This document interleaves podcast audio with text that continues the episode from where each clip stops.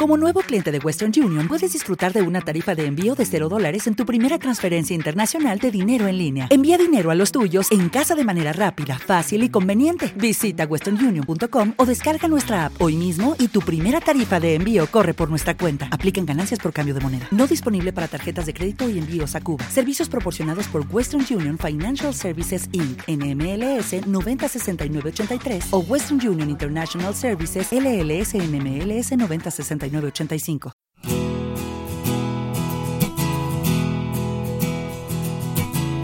Bienvenidos a una canción a la vez.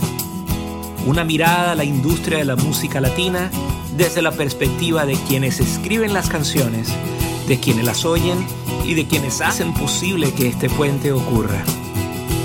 Hola, soy Juan Carlos Perezoto.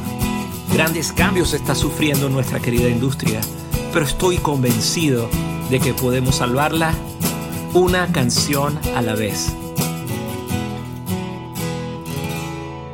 Una de las definiciones que más me gusta de la palabra mezclar es aquella que dice que es el arte de juntar, unir o incorporar una cosa con otra para poder así obtener una homogeneidad real o aparente. Es curioso que al explorar un poco más en la definición, encontramos que mezclar también es sinónimo de incluir y amalgamar tanto como lo es de confundir y complicar. ¿Puede esta definición sobrevivir si la llevamos al mundo de la música? ¿Es posible hacer una mezcla perfecta de emociones y sonidos?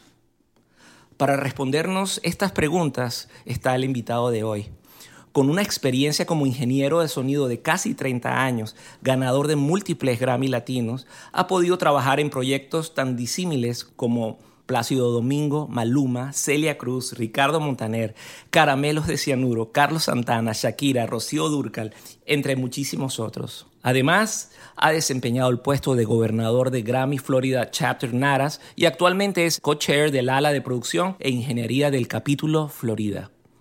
Bienvenido, Boris Milán. Gracias, Juan Carlos. Gracias por la oportunidad de hablar contigo aquí. Defíneme para ti lo que es mezclar.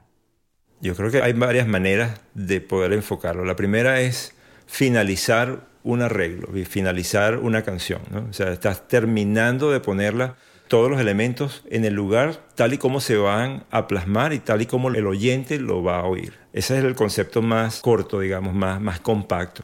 Ahora, dentro de ese mismo concepto es parte de la producción, es parte importante del proceso de crear y de ponerle el carácter al sonido de la canción. Y todo eso obviamente arranca desde que el compositor escribió la canción y después vino un productor y hizo el arreglo y después del arreglo dijeron, bueno, que este fulanito va a grabar la guitarra y todo eso. Entonces, ¿con qué guitarra la voy a grabar? ¿Es una guitarra acústica? ¿Es una guitarra eléctrica? Toda esa secuencia de decisiones influyen en qué es lo que va a pasar al final. Entonces, cuando tú llegas y tú dices, ok, la canción está lista, entre comillas, para mezclar viene alguien y con su conocimiento y con sus conceptos musicales y técnicos terminan de amalgamar todos esos instrumentos, que son los canales que uno ve hoy en día en la computadora, antes en la cinta. Esa persona tiene el poder de transformar la canción y de hacer un, ¿cómo decirte?, hacer un vehículo de sensación, un vehículo de cómo te afecta a ti anímicamente una canción si te animas, si, te, si, eres sensible a la canción, si te hace un recuerdo. Mucho de eso tiene que ver cómo la mezcla está hecha. Obviamente es gran parte por la canción en sí, por la letra y todo, pero la manera en que suena la canción afecta al oyente y ese es el trabajo del que mezcla, ¿no? es, un poquito más allá, es parte de la producción.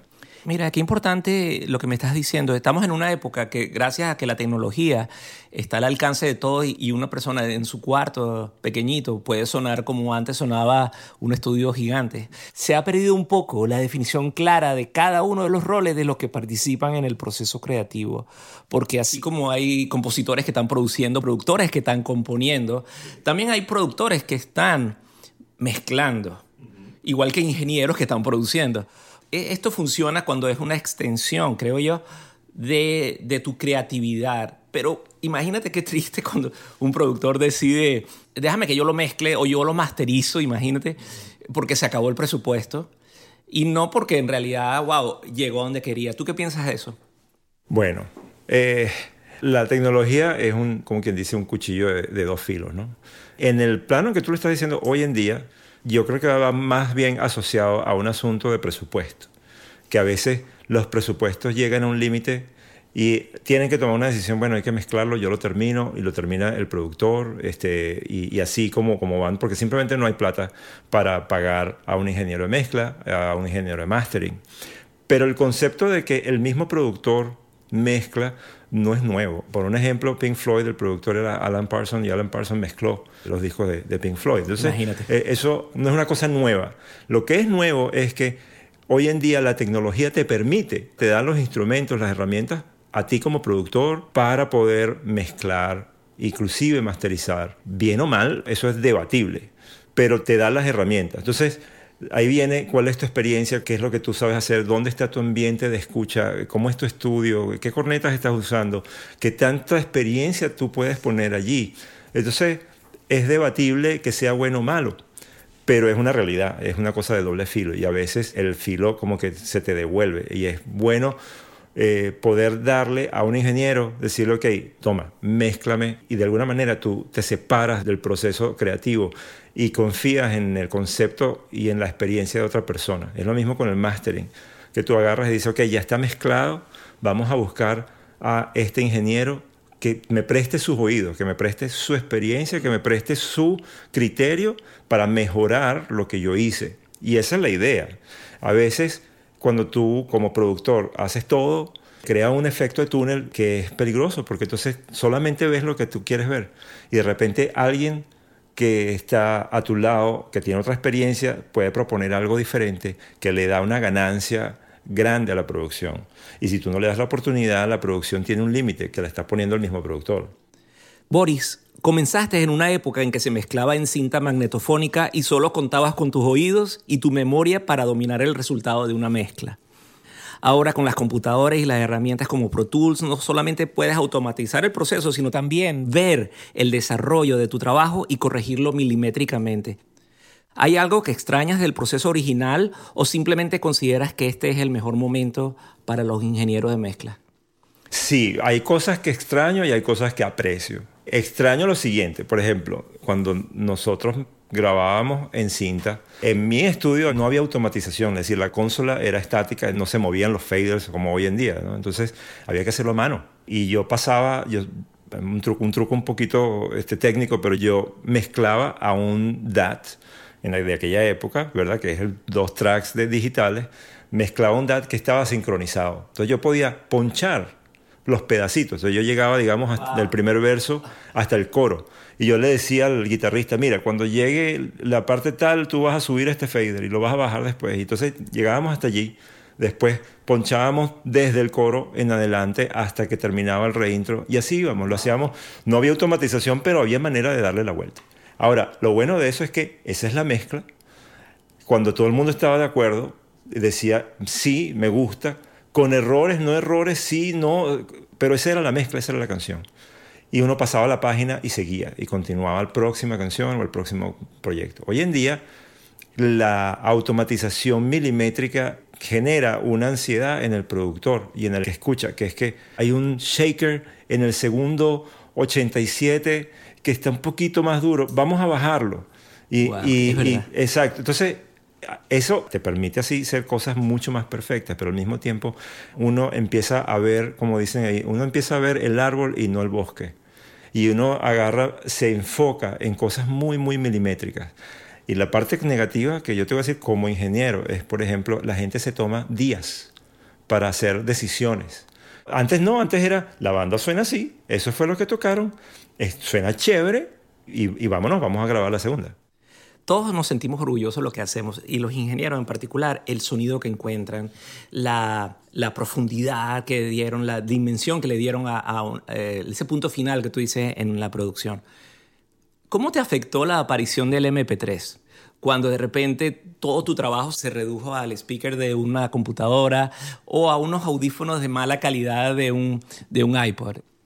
El MP3 es un diablo de dos caras afectó la industria musical de una manera tan profunda que todos nosotros estábamos acostumbrados en las ventas del CD y el CD te queda unos royalties y entonces tú cobras de los royalties y de eso vivimos, ¿verdad? Y, y chévere, y de repente eso hizo puff y se fue porque todo el mundo empezó a entender de que, ah, yo puedo bajar un MP3 de, del Internet sin ningún tipo de, problema y la gente lo asume como una cosa normal. Y, se creó toda una generación de que eso es gratis. exactamente, y eso es gratis y punto, que es una cosa que está allí para que tú la agarres. Y parte del culpable, ¿verdad?, es el MP3 como vehículo de este proceso. La otra parte, que es más positiva obviamente, es que ahorita tu música la puede oír todo el mundo. La puedes escuchar en tu celular, la puedes escuchar en tu laptop, en la radio, eh, la bajas por internet, la bajas por, por satélite. Es una cosa fácil de distribuir. La realidad irrefutable es que el MP3 suena desmejorado, suena peor que lo que nosotros escuchábamos en, en un disco de vinil. Y realmente la culpa no es tanto del MP3 como tal, porque si tú oyes un MP3 de alta calidad, de 320, no suena realmente tan mal, suena bien, pero eso es un file de 6, 8, 9, 10 megabytes. Los MP3 que todo el mundo escucha son files de 1 megabyte. Significa que la información está tan comprimida, está tan condensada, que todo lo que tú tenías a nivel de detalle se ha perdido. Y el oído humano es muy fácil, el, cerebro humano a través del oído eh, tiende a reparar virtualmente las cosas que faltan.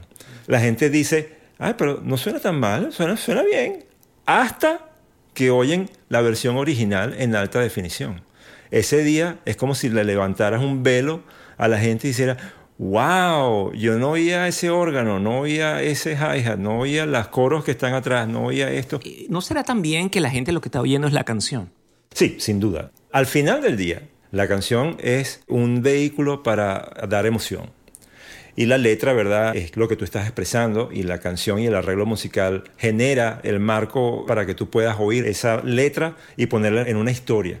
Entonces, Sí, la gente está enfocada en la canción y definitivamente la misma canción que tú puedes haber grabado con una orquesta sinfónica, tú la puedes grabar con una guitarra y una maraca y suena igualmente emotiva que la otra que tenía la orquesta, ¿verdad? Y, una costó 100 mil dólares de hacer y la otra costó un dólar para hacerla, ¿sí me entiendes? pero es la misma canción, es la misma letra y emotivamente muy probablemente tengan el mismo mensaje. Sin embargo, la de la orquesta va a tener un marco mucho más histriónico. Hay más poesía, hay más teatro en la canción. Aunque la letra diga lo mismo, el teatro que está detrás es diferente.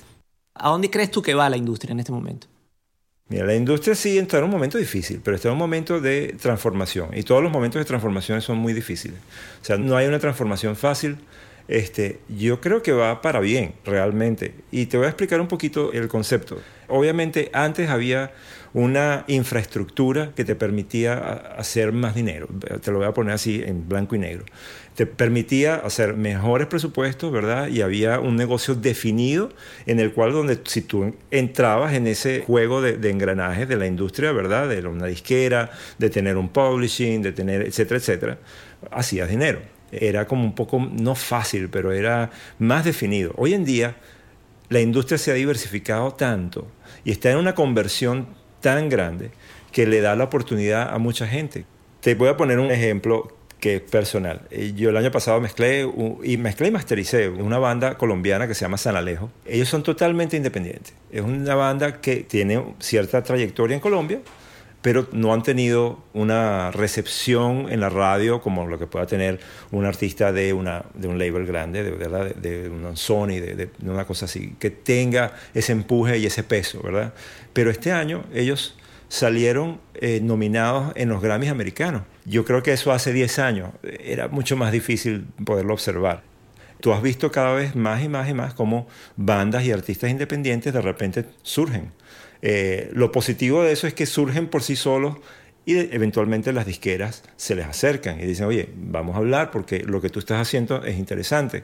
Entonces, ha abierto como una paleta de oportunidad que antes no había. Eso obviamente viene por el Twitter, el Facebook, el YouTube, todas esas cosas que son canales que antes no existían. Entonces creo que esa transformación, de nuevo, es una transformación difícil, es como un parto, es como una cosa que se está generando pero yo creo que va a ser para bien, para bien sí.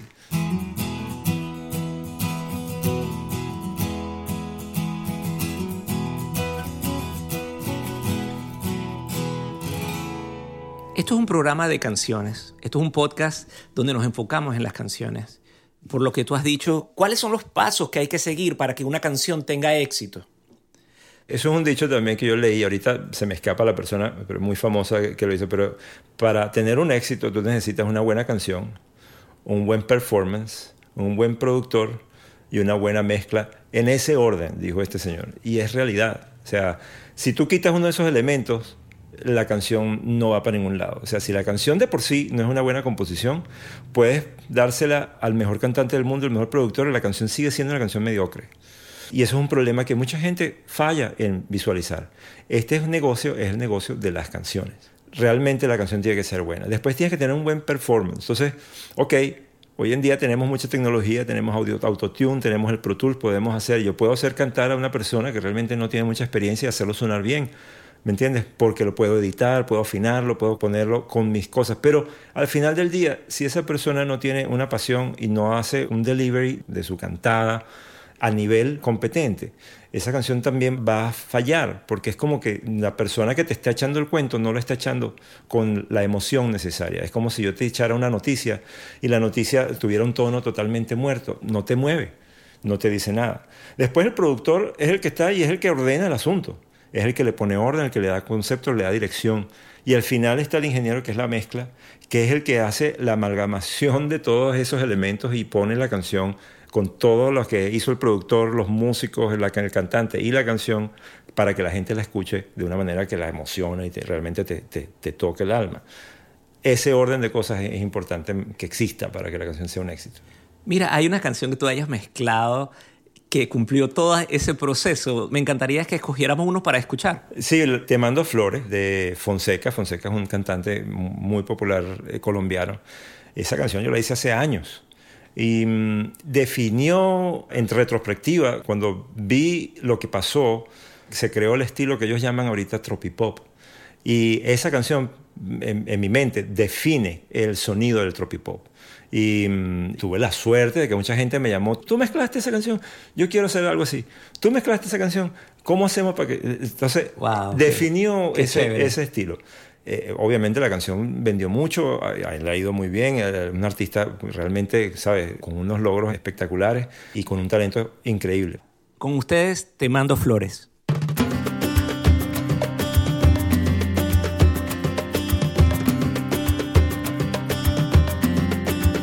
Te mando flores que recojo en el camino yo te las mando entre mis sueños porque no puedo hablar contigo y te mando besos en mis canciones. Y por las noches cuando duermo se juntan nuestros corazones, te vuelves a ir. Si de noche hay luna llena, si siento frío en la mañana, tu recuerdo me calienta y tu sonrisa cuando despiertas mi niña linda, yo te juro que cada día te veo más cerca. Y entre mis sueños dormido trato yo de hablar contigo y sentir de cerca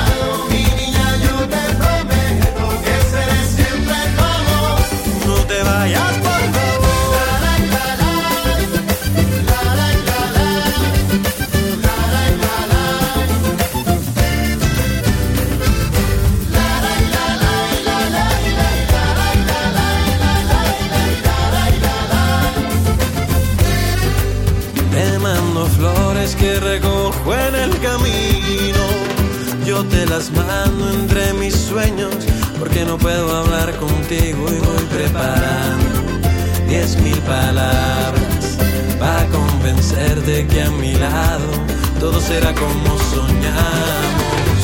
Y entre mis sueños dormido trato yo de hablar contigo y sentir de cerca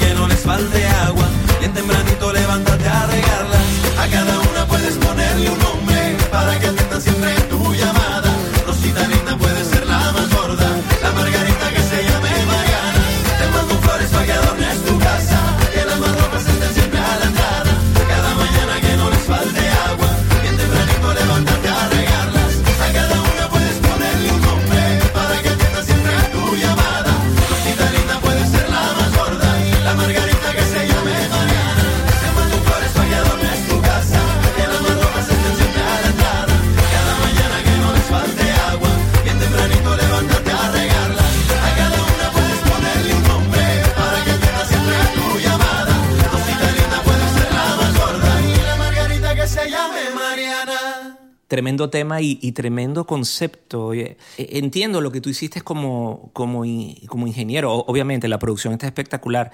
Bueno, Boris, muchísimas gracias por haber venido al podcast. Ha sido un placer que hayas compartido toda tu experiencia y gracias nuevamente por trabajar duro. Gracias por seguir eh, creyendo en la música. Gracias por tu mensaje optimista. Yo quisiera que le dieras unas palabras, primero al que tiene años dándole y le ha costado encontrar su espacio, y también a esta nueva generación que quiere encontrar su propio lugar. Ahorita más que nunca yo he visto que ha habido como un boom en querer hacer música. Y eso es algo bueno, ¿no? Obviamente hay un espacio para todo el mundo y es difícil que todos tengan el mismo nivel de logro. Pero eso no implica que tú no trates, ¿verdad? O sea, el que trata y el que se esfuerza y el que se esmera realmente llega. La parte del talento es solo una fracción de esta compleja ecuación que es la música. Sí necesitas tener talento, sí, pero no es todo. Yo he conocido gente con mucho talento que se ha quedado en el camino, porque no ha seguido trabajando. A veces se confían en que tiene mucho talento, a veces piensan que ese talento les toca, les les lo, merecen. les lo merecen. Y la verdad es que no lo explotan. Y no se dan cuenta de que no lo están explotando. Tienes que explotarlo, tienes que aprender, tienes que trabajar. Ah, es una industria difícil y a veces es un poco eh, ingrata para ciertas ocasiones, pero si tú estás seguro que eso es lo que tú estás buscando, tienes que seguir haciéndolo. Esa es una cosa. La otra cosa es, si tú tienes un sueño, hay que hacer el sueño por partes hay que ir quemando las etapas. Es decir, yo no puedo pretender salvar al mundo si mi jardín se está echando a perder. Lo misma cosa con la música. Si tú estás aprendiendo un, instrumento, pues aprende otro acorde, aprende otra cosa, aprende un ritmo. Vas incrementando poco a poco y exponencialmente vas a ver que tu talento va creciendo en algo real.